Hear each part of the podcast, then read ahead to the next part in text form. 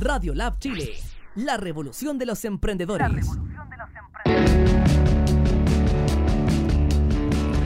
Hola, buenas tardes amigos y amigas. Eh, nuevamente en el programa Emprende Legalmente de Radio Lab Chile, la radio online de y para los emprendedores y del crecimiento personal. Nos pueden ver y seguir en este programa a través de las redes sociales, a través de la dirección www.radiolabchile.cl, como también al email de contacto arroba radiolabchile.cl y también en Instagram, en Facebook y en Twitter también y en streaming nos pueden ver en este programa que se llama Emprende Legalmente. Antes de continuar, quisiera presentarle al invitado de hoy, Cristian Por favor, preséntese usted. Eh, buenas tardes, seguidores de la Radio Lab Chile. Me presento, mi nombre es Cristian Peñalosa Guzmán. Soy abogado, eh, especialista en em, datos personales. ¿ya?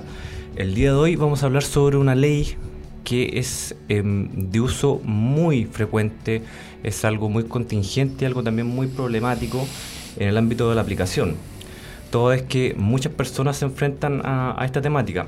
Esta ley se llama Ley sobre Protección de la Vida Privada, su número es la Ley 19.628.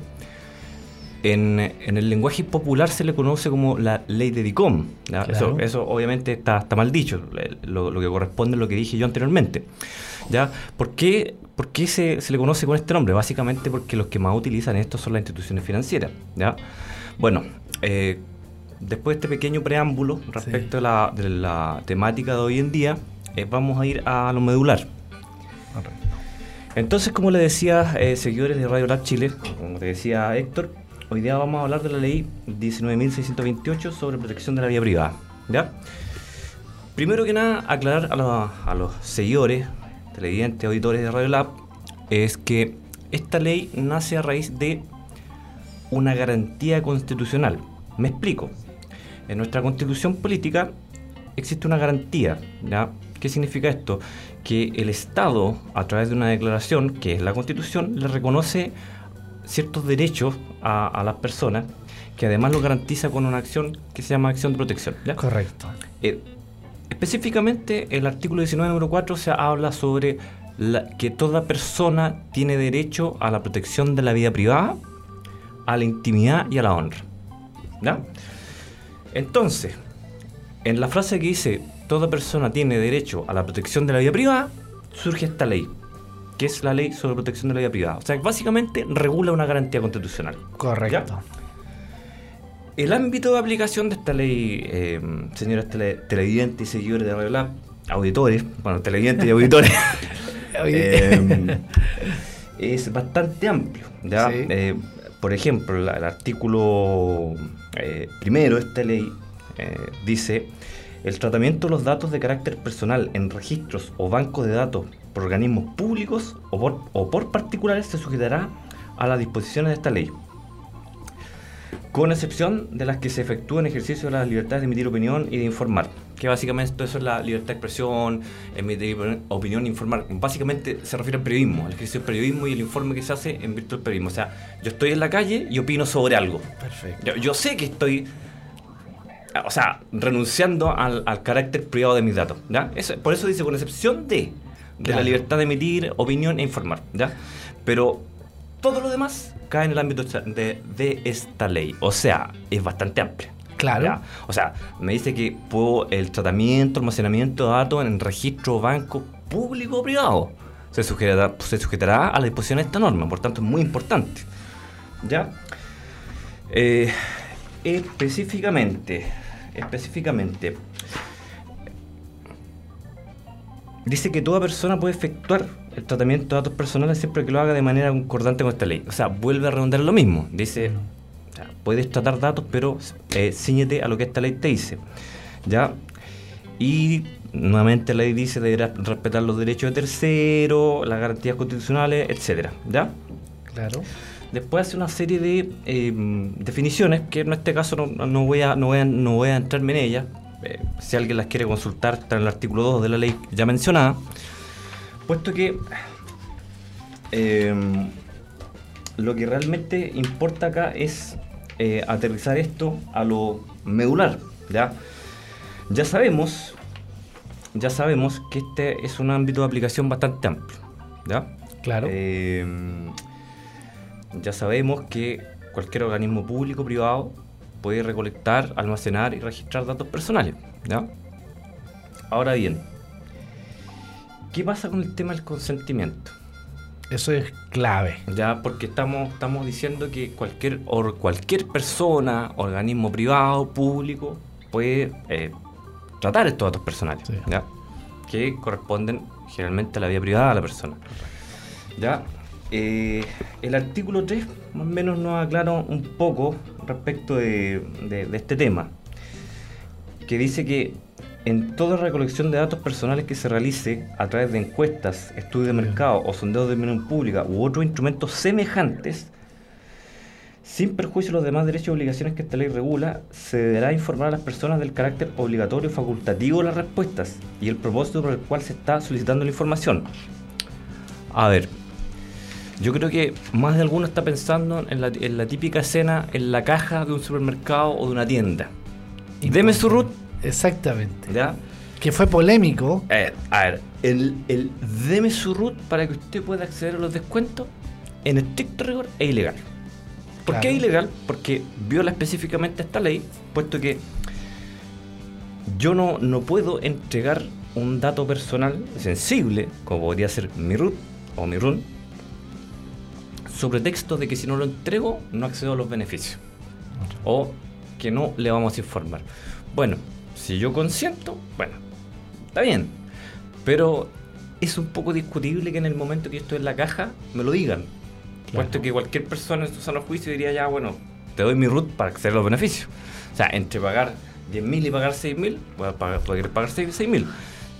Casi que también se, se entronca un poco con la ley de protección al- a los derechos consumidores. Ahí tengo ¿ya? una observación. Dime. eh, Podría estimarse, eh, Cristian, que por el hecho de, de- ya que pone el ejemplo, eh, al momento del cajero pedirte ese dato, y eso también hubo una polémica en relación al control de identidad de carabinero a, a menores de edad, que es un tema obviamente que da para otro programa, pero se puede determinar que por el hecho de la cajera o un funcionario, ya hemos visto que es público o privado, por pedir estos antecedentes eh, o este dato, y al ser respondido por el propio ciudadano, se podía constituir una especie de consentimiento que en definitiva, por el hecho de responder, estaría autorizando el uso y la consulta del dato entregado por la propia persona. Eh, mira, yo creo que en la práctica se entiende de esa forma. ¿ya? Se entiende de esa forma. Pero el tema es discutible. O sea, Claro. lo que pasa es que la coti- cotidianidad se impone. Pero si nos vamos estrictamente al, al- al- al tenor de esta ley, incluso te voy a citar el, el- el último inciso del artículo 3 que dice: el titular puede oponerse a la utilización de sus datos personales con fin de publicidad, investigación de mercado, encuesta de opinión. ¿Ahora a qué me refiero? Cuando te, te preguntan el root, hay un, un pequeño aviso, generalmente, que dice que tú estás consintiendo en algo, pero una letra tan chica que apenas la puedes leer, que evidentemente nadie la va a leer. ¿ya? Por tanto, uno podría hablar de que el consentimiento está viciado. O sea, si nos pusiéramos estrictamente a cumplir lo que la ley dice, si yo te voy a pedir a ti el root, supongamos que yo estoy en mi tienda, yo soy el jefe, ya recolectemos muchos root para hacer una base de datos porque vamos a hacer un estudio de mercado, vamos a determinar un perfil de consumidor, los vamos a fidelizar, etcétera. Yo voy a formar un banco de datos con ese root y le empiezo a pedir a, a todo el root. Si yo tuviera que explicarle a todos y cada uno de los clientes o consumidores de qué trata esto, probablemente me digan que no. O a, o a lo menos de, yo invertiría mucho tiempo en formar el consentimiento. Por tanto, no se explica nada. Perfecto. Deme su root.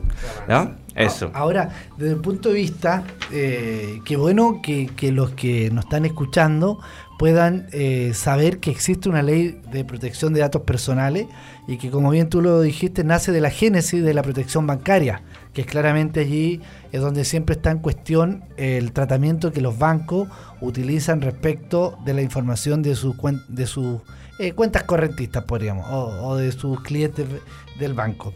Ahora, desde el punto de vista del emprendedor, aquí obviamente, ¿cómo podemos ir dirigiendo la protección de esta ley tanto al emprendedor que requiere entregar información a una institución como aquel emprendedor que constituye un banco de datos. Eso también es importante, cómo poder distinguir y cuáles serían las obligaciones que tiene cada uno de ellos. Mira, eh, llevándolo al ámbito de, a ver, supongamos un emprendedor que quiere recolectar datos. Pues quiere recolectar datos porque, a ver, si yo soy emprendedor y estoy formando una cartera de clientes, a lo mejor voy a querer fidelizarlo, ¿cierto? Correcto. Por ende, a ver, pero en este caso, a ver, dependiendo, ah, yo creo que básicamente el, corte del análisis está en la masividad de cómo recolecto datos. Y el uso. Y el uso, claro, porque si yo recolecto datos masivamente, mediante la huella digital, mediante el root, evidentemente que va a haber un, uso que incluso pudiera ser incluso venta de base de datos. O sea, tienen mis datos personales, juntan a miles con, con los similares datos personales y los venden. De ahí que nos lleguen a nosotros los ciudadanos de este país correos inexplicables, ofreciéndonos servicios que uno nos dice, pero, pero ¿cómo llegaron a mí? Bueno, porque en algún momento alguien vendió tus datos, porque se entendió que tú los estabas autorizando a que los vendieran. Así de simple. Respecto, por eso te digo, ese es el corte. Vayamos al tema del emprendimiento. Generalmente el emprendimiento se, asocia más a, temas no tan masivos. Correcto. Focalizado. Focalizado. Generalmente, estamos, generalmente cuando hablamos de, de emprendimiento, emprender, estamos pensando en una pyme o mini pyme, ¿cierto? Sí.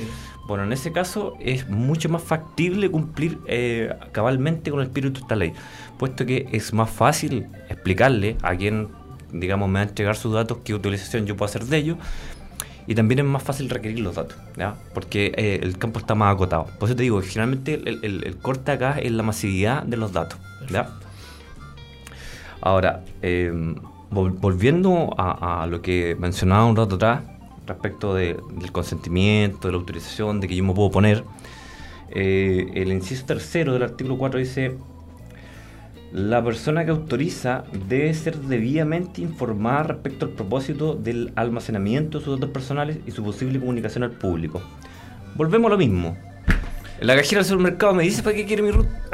no, o sea, me dice que para los descuentos. Para los puntos, claro. Ah, Ahora, eh, tenemos en el aire, o sea, en las redes sociales a, un eh, oyente, eh, Miguel Ángel Parra Alfaro, que, hace la pregunta, ya que es atingente a lo que tú estás señalando.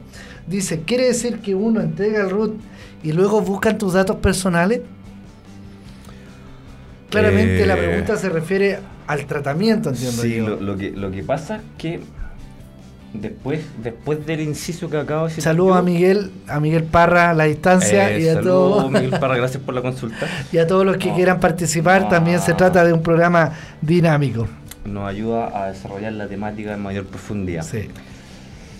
Eh, mire, ¿dónde, ¿dónde, digamos, como que la ley borra un poco con el codo lo que escribió con la mano? En el siguiente inciso de, lo, de lo que yo acabo de mencionar, cuando dice no requiere autorización el tratamiento de datos personales que provengan o que se recolecten de fuentes accesibles al público, cuando sean de carácter económico, financiero, bancario o comercial. Se contengan el listado relativos a una categoría de personas que se limitan a indicar antecedentes tales como la pertenencia del individuo a ese grupo, su profesión o actividad, su título educativo, dirección o fecha de nacimiento. Ya, listo. Ahí tenemos la explicación de todo. Por eso cuando eh, alguien está bancarizado o sea alguna institución que tenga datos públicos, se empiezan a filtrar los datos porque se supone que ya no, ya no se requiere la autorización mía para dar a conocer mi datos. Por ende, verán que la ley por un lado es bien celosa en proteger el, ah, consentimiento, pero, pero, por otro lado, en el ámbito de la masividad, y por eso te lo decía anteriormente Héctor, Acá el punto de corte en esta ley que la hace más o menos aplicable, o, más o menos em, protectora de la, de la, vida privada, es la masividad de los datos, de quien los maneja. ¿ya? Ahora, un emprendedor puede manejar información. Sí, claro que la puede, incluso con mayor con mayor detalle. Ahora, porque, porque tiene la posibilidad de, formar el consentimiento de, la, de, forma más idónea, incluso. Sí, o sea, ahí el consejo sería, por ejemplo, eh, por ejemplo, un emprendedor que tiene una actividad en donde tiene que entregar a domicilio ciertos productos. ahí obviamente el cliente tiene que entregarle esa información, ¿ya? O cuando en el fondo lo va a requerir dentro de su base de datos.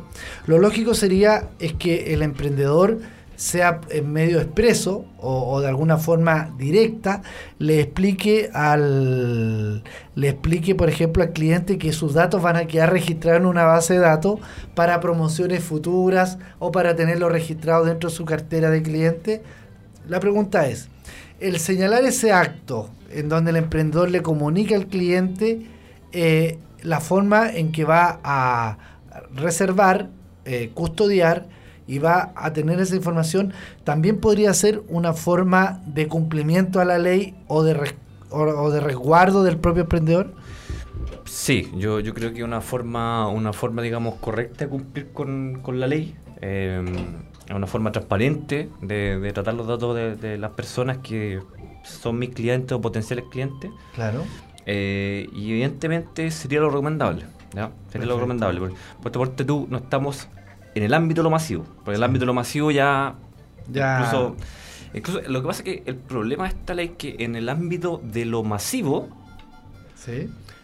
Incluso los derechos y obligaciones que surgen, eh, que se consagran para, para la persona, en, tanto titular de la garantía constitucional de protección de la vida privada, muchos de ellos no, no tienen vigencia en la realidad. Uno, desconocimiento de la ley, procedimientos poco claros. Eh, si yo voy a un banco y le digo, oiga, quiero saber qué es lo que hacen con mis datos, a dónde los envían y qué hacen con ellos.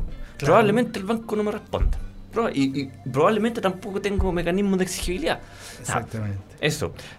Pero vamos a ir ahora eh, que ya más o menos tenemos a, eh, la introducción, digamos, gruesa de, este tema, vamos a ir a algo mucho, mucho más concreto, que es la siguiente pregunta seguidores de Radio Lab. Aquí vamos, digamos, vamos a entrar al área chica. Claro. ¿Qué se puede comunicar y qué no se puede comunicar? Esto es muy importante. ¿ya? ¿Qué ¿Ya? se, debe y qué se puede? Claro, ¿qué se puede comunicar y qué no se puede comunicar? ¿ya? estas dos respuestas las, podrán encontrar en el artículo 17 de la ley que, que he mencionado. ¿ya? Y acá está. Eh, lo que puede comunicarse. Eh, voy a leer textual porque es lo, más, lo más aconsejable en estos casos. Solo podrán comunicar información, o sea, los que traten, los que almacenen, los que hagan tratamiento de datos, registro de datos personales, solo podrán comunicar información que verse sobre obligaciones de carácter económico, financiero, bancario o comercial. Correcto. Cuando éstas consten en letras de cambio y pagarés. Protestados, cheques protestados por falta de fondos, por haber sido girados contra cuenta corriente cerrada o por otra causa, como asimismo el incumplimiento de obligaciones derivadas de mutuo hipotecario y de préstamos o créditos de bancos y sociedades financieras, administradores de mutuo hipotecarios, cooperativas de ahorro y crédito, organismos públicos y empresas del Estado sometidas a la legislación común. Y de sociedades administradoras de créditos otorgados por compras en casas comerciales. Ojo, ojo, que esto que, pareciera lo último que dije, pareciera no muy relevante, pero lo voy a volver a leer. Sociedades administradoras de créditos otorgados para compras en casas comerciales. ¿Qué pasa? Si la tienda X Confecciones me informa y el giro no es precisamente administradora de crédito. Claro. Supongamos que existe administradora X confecciones o administradora X SA. que me debería informar administradora X? Bueno, en la práctica muchas veces informan las la empresas mismas y no las administradoras de crédito, ¿ya? Correcto. Por ende, es, eso es un dato que no, no, correspondería estar en publicado. ¿Ya? Después dice, también podrán comunicarse aquellas otras obligaciones de dinero que termina el presidente eh, mediante un decreto supremo. Bueno, esto en la práctica no, no opera. No, no, no opera, no, se conoce de algún decreto supremo que haya hablado de otra operación de dinero. ¿ya? Ahora vamos a otro tema mucho más importante, porque ya sabemos que puede comunicarse y en qué contexto. ¿ya? Cuando dice que puede comunicarse es que está a la vista de todo. boletín comercial. Exactamente. Eh, ya. ¿Quién no puede comunicarse? Dice, no podrán comunicarse la información relacionada con deudas contraídas con empresas públicas o privadas que proporcionen servicios de electricidad, agua, teléfono y gas. Tampoco podrán comunicarse las deudas contraídas con concesionarios de autopista por el uso de su infraestructura. ¿ya? Correcto. También hay algo importante respecto a la, ces- la cesantía del eventual, digamos, la persona que, que sería deudora. O el titular. Claro, el titular. Cuando se está cesante, no se puede comunicar eh, nada al boletín comercial, ¿ya? Ya. Y este beneficio hay que hacerlo valer en el boletín con el finiquito, ¿ya? Sin perjuicio que se supone que el fondo de cesantía, AFC, le, Informa. le informa al, al boletín comercial, ¿ya? Eh, igual esto es renovable, me parece. Estamos hablando en el artículo. Estamos hablando, es el mismo artículo, pero es muy largo el artículo 17, con muchos incisos. Eh, bueno, se puede renovar por tres meses. Sí. O sea, la, el, el que yo esté cesante y que no me puedan informar son tres meses de beneficio. Y yo lo puedo renovar por tres meses más. O sea, son seis meses. Sí, Si yo estoy cesante seis meses, seis meses no me pueden informar. ¿ya? Ahora bien, em, vamos a ir ahora. A ver, al principio, cuando hablé de este artículo 17, ¿cierto? Em, yo creo que a muchos se les vino a la mente DICOM, ¿cierto? Sí, absolutamente. Absolutamente, ¿verdad? Cuando hablaba de que se puede informar letra de cambio, pagar el protestado, mutuo hipotecario, la- las cuotas, las morosidades de las tiendas, o de la- que, que puedan informar las sociedades, que Claro. deben informar las sociedades administradoras de crédito de las mismas. Bueno, nos vamos a ir a un tema bien, pero bien importante en la práctica, ¿ya? Que es básicamente la regulación específica de la información que entregan los bancos e instituciones financieras para el boletín comercial en el contexto de esta ley. Suena un poco enredado, Héctor, lo sé, Sí. pero lamentablemente la ley tiene muchas ramisiones. Claro. ¿ya? Entonces, ahora, eh, seguidores de Radio Lab Chile, nos vamos a ir, nos vamos a salir un poco de la ley 19.628 sobre protección de la vida privada y nos vamos a ir a el capítulo 18-5 de la recopilación actualizada de normas de la Superintendencia de Bancos e Instituciones Financieras. Muy bien. ¿Qué Entonces? ¿por qué te va algo tan enredado? No. Me va a decir, Eh, o por, por- qué te, te- te salta a otra, a otra, a otra regulación. Claro. Básicamente, porque, bueno, entre paréntesis, ya no se llama Superintendencia de Banco e Instituciones Financieras. ¿Cómo Sí. se llama esto? Mercado. Te pillé. Comisión para el Mercado Cable Financiero. ¿viste? Sabía una parte, comisión, que se, se modificó recién la semana Sí, pasada. sí, sí, se modificó hace poco. bueno, eh, Ahora es la fusión entre la Superintendencia de Valores y Seguros versus la Superintendencia de Banco e Instituciones Financieras. Ah, exactamente. Eso es ahí- súper ahí, sí le, importante. ahí sí le apuntaste. Bueno. que en el fondo, pero que tiene, eh, que, que buen, que buen punto tocas, porque claramente esta comisión es la que va a tener prácticamente toda la información financiera, bancaria y de seguro de los ciudadanos de la República. O sea, es, es un tema que hay que tener en consideración y claramente vamos a ver más adelante cómo puede eh, hacer frente a alguien que se ve afectado. Yo sé que eso lo tienes para la última parte de este programa. Sí, sí, eso lo, tengo como plato de fondo. Por favor, Eh, Cristian. bueno, estábamos hablando de la capítulo 18 punto- ah, 18-5 de la regulación actualizada de normas de la ex SBIF. Exactamente. El punto 2 dice información sobre créditos morosos por 90 días o más. Estas son las deudas castigadas. Correcto. Estas, son las deudas que se cobran, o sea, que se cobran a través de demandas. ¿ya? Esa, es la, esa es la importancia práctica. Claro. ¿ya? Entonces, acá hay órdenes a los bancos. Toda vez que la superintendencia, o en este caso la Comisión para el Mercado Financiero, es un ente que regula, que ordena. Es como es alguien que le puede señalar al banco usted debe hacer esto, y si no lo hace está incurriendo en, en una ilegalidad. Claro. Bueno, respecto a eso, o sea, respecto a eso, dice, eh, dice que no se pueden incluir créditos en el boletín comercial que carezcan de título ejecutivo, porque estos son, de acuerdo a nuestra legislación, los únicos que formalmente dan cuenta de una obligación cuyo cumplimiento puede exigirse compulsivamente. Esto es muy importante. ¿Por qué? Porque a raíz de esto, de que se señala que solamente pueden incluirse créditos que, que tengan título ejecutivo vigente, ojo, Vigente. ojo, vigente, ¿ya? O sea, ¿por qué esto es importante? Porque se da mucho, y esto le podría afectar a más de algún emprendedor, ¿ya? Que por algún problema de liquidez puntual, él, él haya emitido una factura y después viene una empresa grande e informa la, la factura al boletín. Hay pero decenas de casos Héctor, donde se han informado Sí. facturas. ¿Cuál es el problema de la factura? Que la factura no da cuenta induidada a una obligación. Es solamente un documento mercantil con efectos tributarios. ¿ya? En última instancia, existe un procedimiento para otorgarle mérito ejecutivo. Si usted no lo ha hecho, no puede informar nada. Ahora- Es- ese, ese es como el, el mensaje. ¿ya? Claro, también para los emprendedores muchas veces en los contratos de arriendo, que son instrumentos privados, eh, hay cláusula o hay una cláusula en donde el arrendatario autoriza al arrendador a publicar los antecedentes en caso de mora en el boletín comercial. Eso también entraría en, la, en, en el análisis también si es legal o ilegal. Eh, di- discutible. Discutible, muy, muy absolutamente. discutible, absolutamente discutible. De hecho, no, no, no en, en mi opinión personal no debería existir eh, un registro de, arrendatarios morosos. Toda vez que la ley no da a entender de que se pudiera publicar eso. ¿ya? Exactamente. Pero existe. ¿ya? Claro. Eh, después, eh, la SBIF, en, retomando el tema, Héctor, Sí.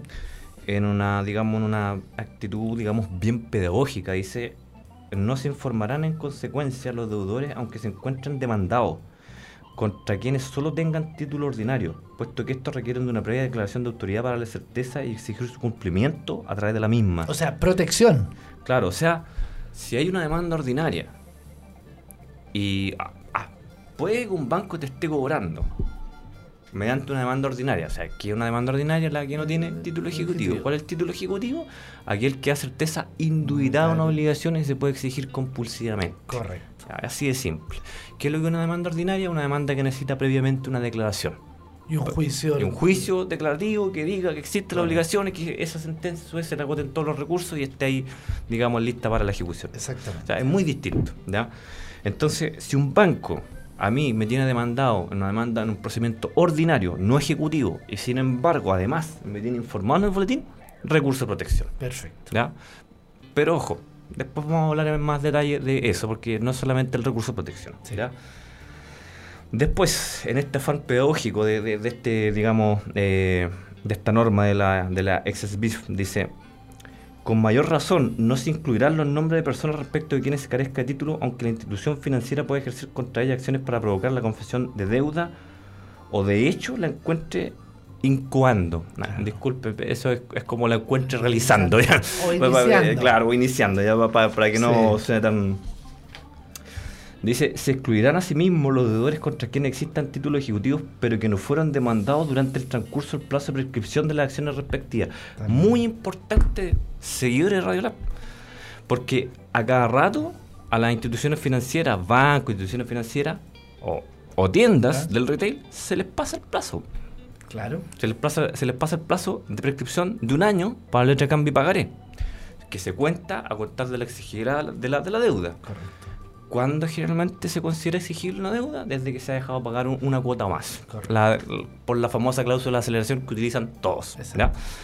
Entonces, si después de un año tú no me notificaste la demanda, tú no me puedes informar. Así de simple. Es una ilegalidad. ¿ya? Eh, el plazo de prescripción de otro tipo de acción ejecutiva, por ejemplo, un mutuo hipotecario. A ver, eh, televidentes y auditores de Radio Lab Chile, para que sepan básicamente a, a nivel general, ¿cuánto es el plazo máximo de prescripción de una acción ejecutiva? Tres años, a contar de la exigibilidad de la, de la, de la deuda o de la obligación. Tres años. O sea, si en tres años a mí no me llega una demanda, no me pueden informar. Así de No, simple. Tal cual. ¿Ya? Tal cual. Eh, después la letra C menciona algo más importante aún, o digamos, más interesante. Dice, se suspenderá la información de aquellos deudores contra quienes existan títulos ejecutivos y hayan sido demandados, pero cuyas ejecuciones hayan sido rechazadas o abandonadas por resolución ejecutoriada. Ya. Vámonos, vámonos al grano. Sale error de carga. ¿Cómo? En el celular sale error de carga la, la transmisión. Eh, vámonos a- al tema abandonar por resolución judicial. Sí.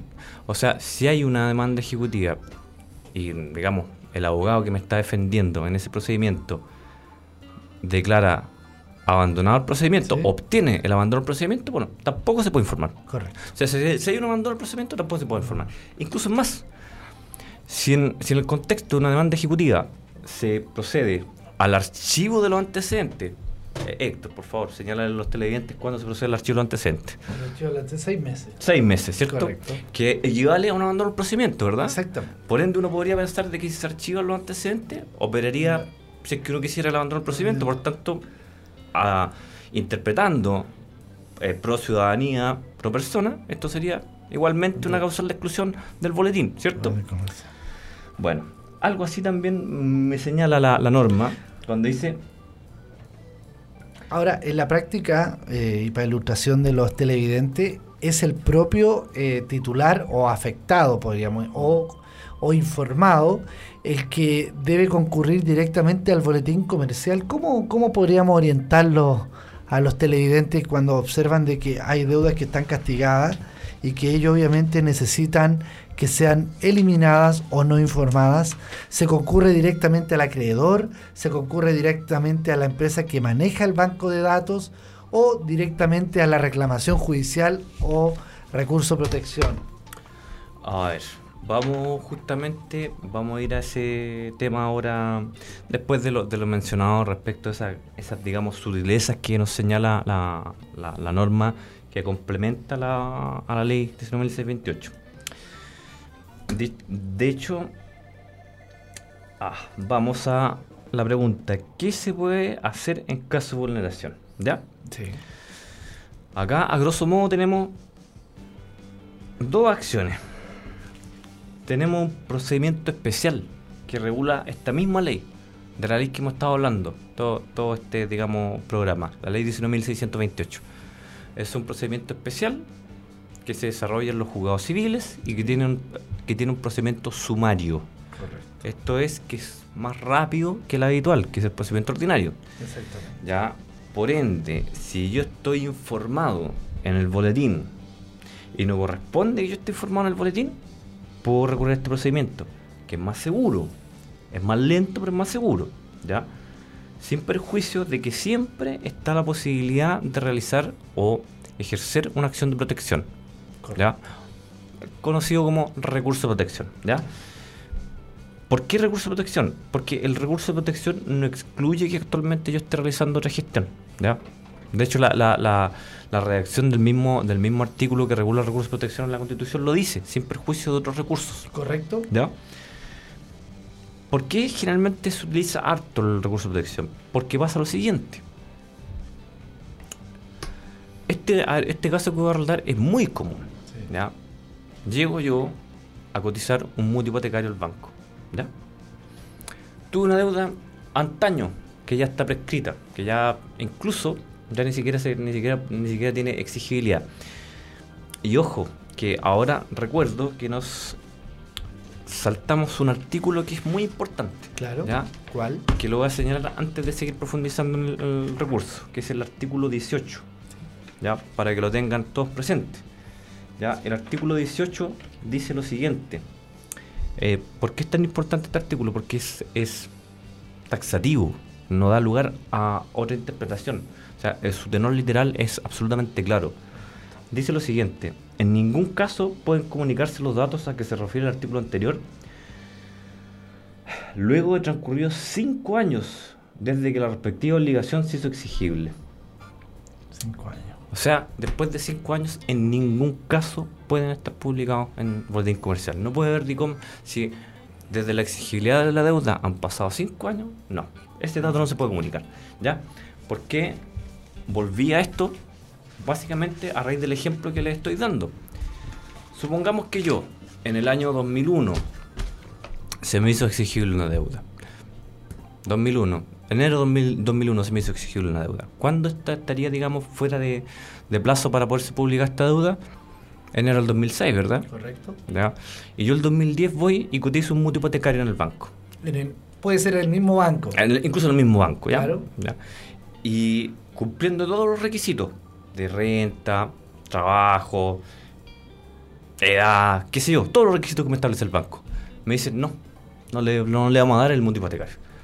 ¿Por qué? Que te- usted tiene una deuda. Ah, no. Usted está, o sea, usted está consultando un registro que, según la misma ley, no puede consultar. Ojo que los bancos lo hacen mucho Obvio. el, el denominado Sinacofi. Sí. ¿ya? Incluso a, a veces de forma tan descarada que la ejecutiva delante tuyo lo está consultando. Te, te dice, Entonces, tenemos, tenemos un histórico. Claro, tiene, eh, tiene un histórico, ya. Ah, eso es motivo de un recurso de protección. Recurso de protección que la mayoría de las veces se ha ganado. Personas que han sido objetivamente eh, idóneos para un mutuo hipotecario que se lo han negado por justamente haber consultado datos que no pueden consultar. ¿ya? Eso es una, eh, una parte. Otra forma que, que suele ocurrir son deudas de, de- de- de larga data, igualmente, que aplicaría este artículo 18, y que son comunicadas pero para efectos de presionar a la persona. Claro. Porque mientras alguien está en el boletín comercial se le cierran todas las puertas. Tal va a una, a una tienda no te dan crédito, va a un banco no te dan crédito. Incluso los trabajos a veces consultan el, el boletín. O sea, lo- el trabajo público sobre todo, consultan el boletín. Y a nadie, digamos, a nadie, nadie va a estar, va a tener presente analizar la fecha de la publicación para después sacar la conclusión de que por la aplicación del artículo 18 no debería estar informado. ¿Ya? Por ende, en todos esos casos lo que procede es un recurso de protección, porque es la forma más eficaz, idónea e inmediata de poder cautelar ese tipo de derechos. Y un recurso de protección es un recurso obviamente ciudadano, no requiere el patrocinio directo de abogado y, Así se, es. y se concurre directamente a la Secretaría de la Corte de Apelaciones ¿Dónde ocurrió el hecho? donde ocurrió el hecho. Claro. ¿Ya? Sí, o sea, generalmente las personas se enteran de, de informaciones que no corresponden, digamos que ya ha pasado mucho tiempo, el momento que necesitan acceder a un crédito. Eso, eso es lo peor de todo. Y también la misma ley que tú acabas de exponer brillantemente, también eh, eh, regula una forma de reclamación eh, de carácter indemnizatoria en relación Así cuando es. el uso de los datos personales ha, sido, ha vulnerado eh, la, la garantía y la protección de los mismos y obviamente le permite al ciudadano no solo el recurso de protección lo que busca es que cese la vulneración de un derecho constitucional. Claro, el recurso de protección tiene, tiene un, un carácter más, más urgente. urgente. Más, más urgencia. sí. Pero esta misma norma le permite al ciudadano poder ejercer acciones indemnizatorias por el daño que le puede haber provocado Ah, la, así eh, la publicación de este aviso. Por ejemplo, un daño directo puede ser el que no fue contratado en un trabajo.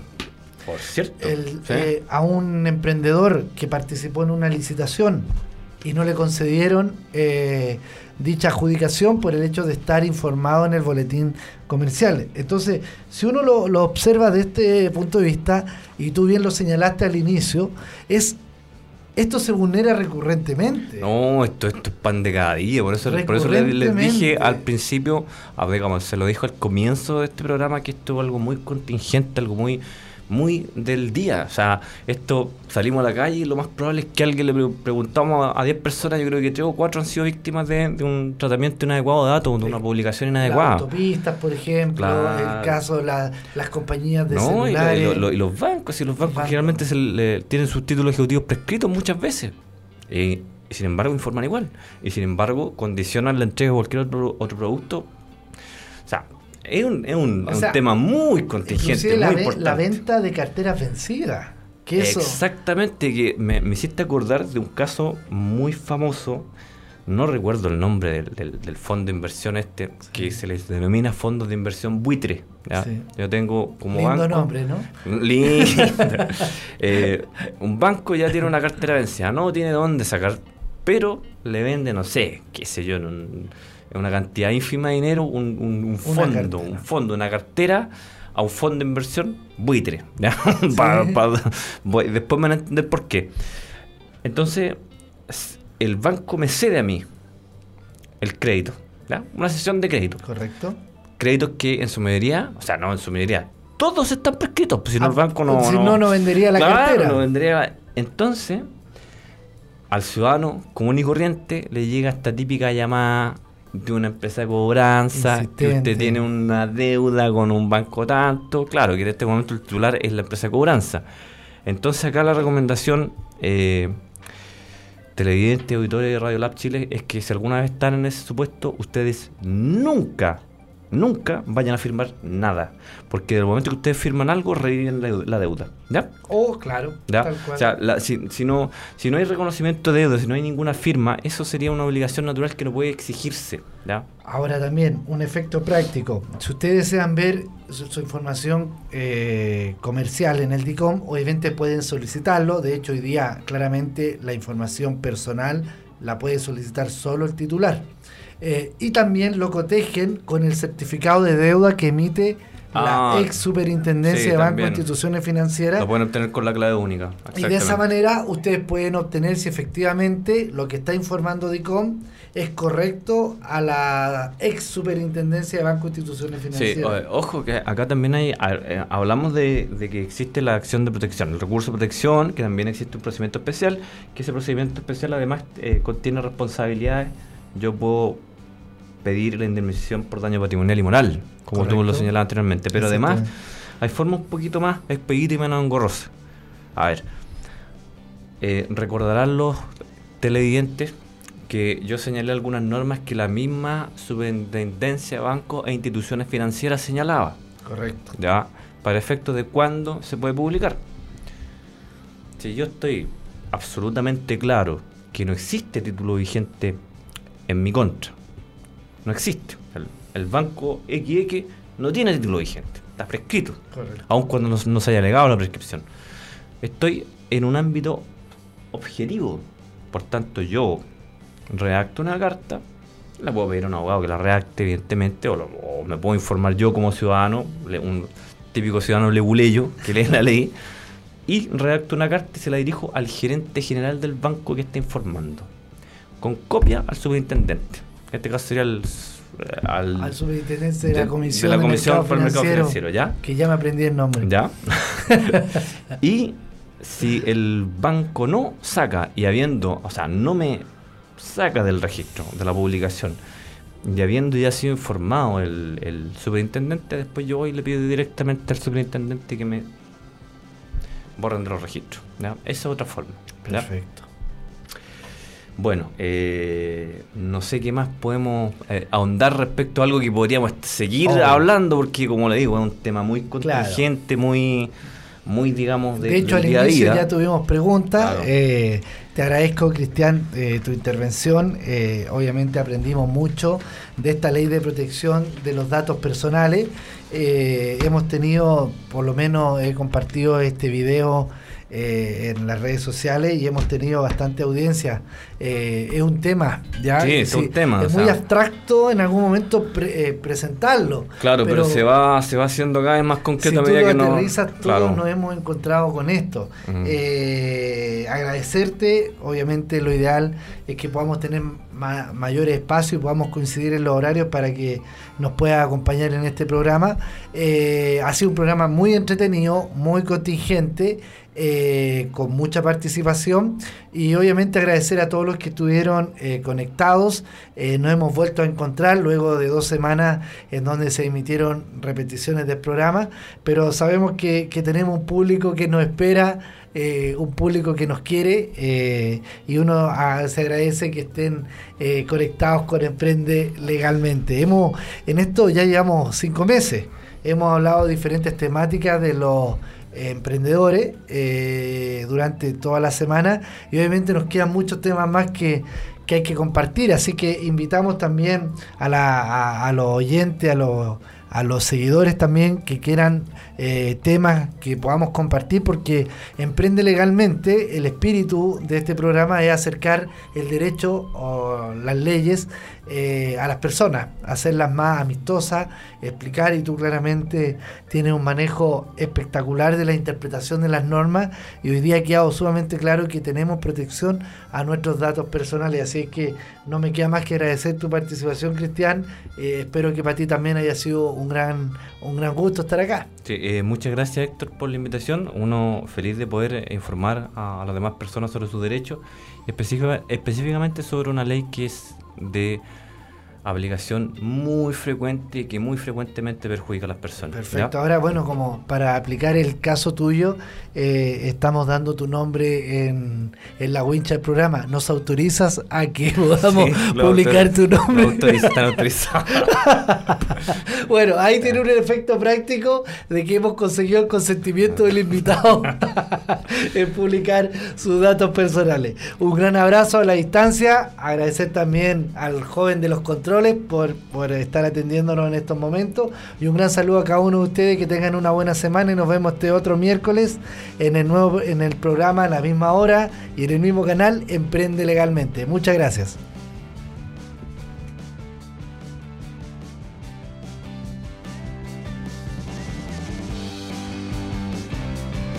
El emprendimiento tiene nombre. Lab.